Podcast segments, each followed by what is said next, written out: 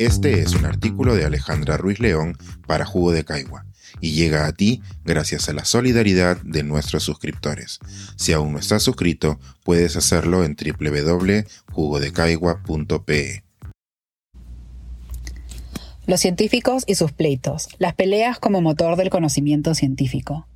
Cuando Leibniz murió en 1716, uno de sus amigos escribió, Fue enterrado más como un ladrón que como lo que realmente fue, un ornamento para este país.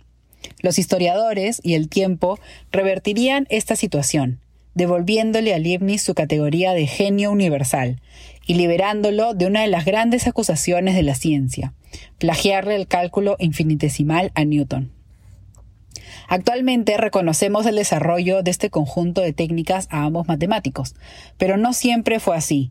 La disputa por la autoría de una de las grandes herramientas de la ciencia se tornó en una batalla de conocimientos, egos, poder y contactos. En un primer momento, ambos autores reconocieron los avances realizados independientemente por el otro. En principio, Newton incluyó una breve referencia al matemático alemán, aduciendo que sus métodos no diferían, tan solo en palabras y en la notación. Leibniz, por su parte, devolvería la mención en sus escritos. La cordialidad se acabaría pronto con las acusaciones de Newton y sus amigos por reconocer al matemático inglés como el único autor del cálculo infinitesimal. Una de las primeras movidas por parte de Newton fue eliminar la referencia a Leibniz en las posteriores ediciones de Principia. Leibniz respondería con críticas anónimas a las siguientes publicaciones de Newton. Los científicos también escogerían un bando. Los británicos adoptaron el método de Newton, mientras que el resto de los científicos europeos el de Leibniz.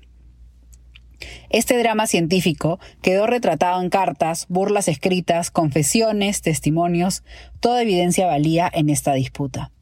El final llegaría de la manera más científica posible, mediante la intervención de la Real Sociedad de Londres para el avance de la ciencia natural, la autoridad científica más notable de la época, aunque no la más imparcial para solucionar el asunto.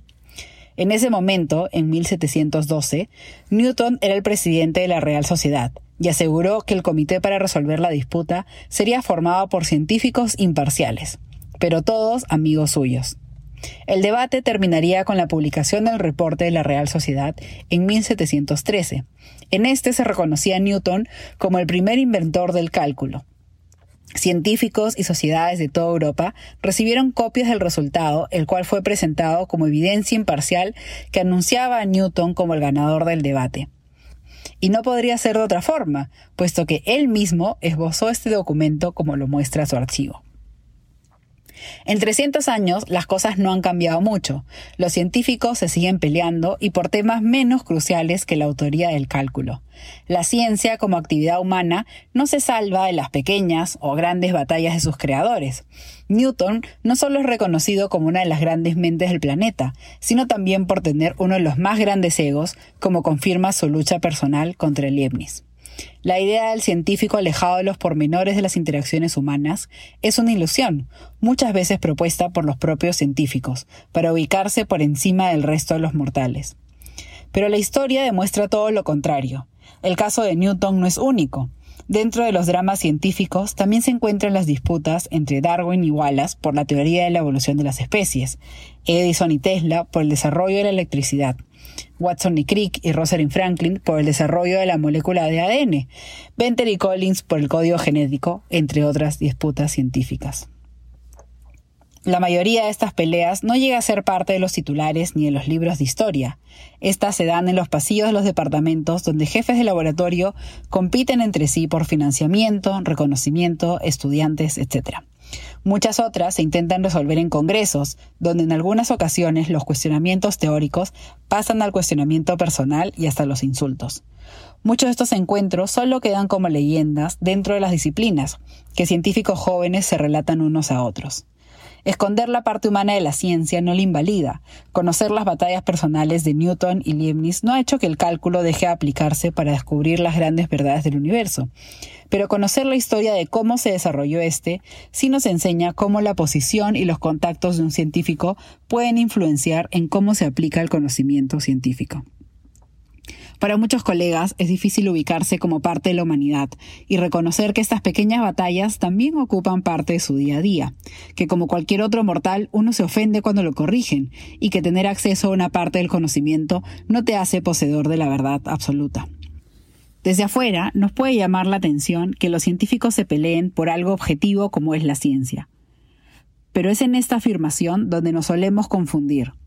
La ciencia no es lo mismo que el conocimiento científico. La primera no es neutral, lo segundo podría serlo. La ciencia, como acción humana, responde a los intereses humanos, económicos, nacionales, políticos y sociales. El conocimiento científico, como resultado de esta acción, sí busca ser objetivo, universal y comprobable.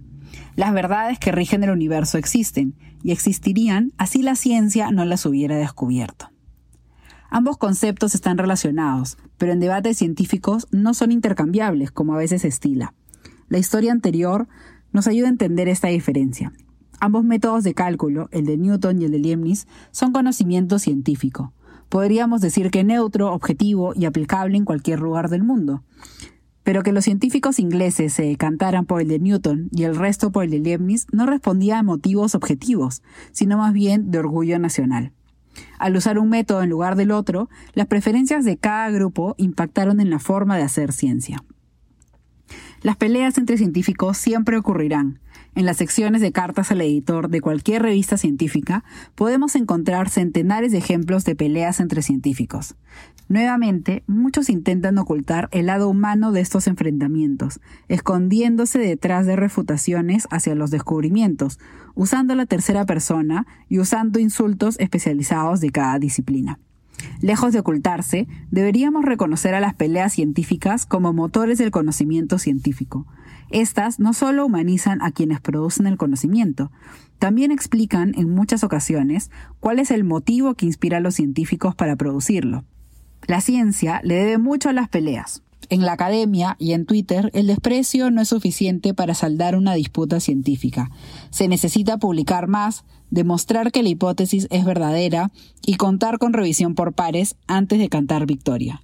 Mientras los científicos se sigan peleando, la ciencia seguirá avanzando. Este es un artículo de Alejandra Ruiz León para Jugo de Caigua y llega a ti gracias a la solidaridad de nuestros suscriptores. Si aún no estás suscrito, puedes hacerlo en www.jugodecaigua.pe.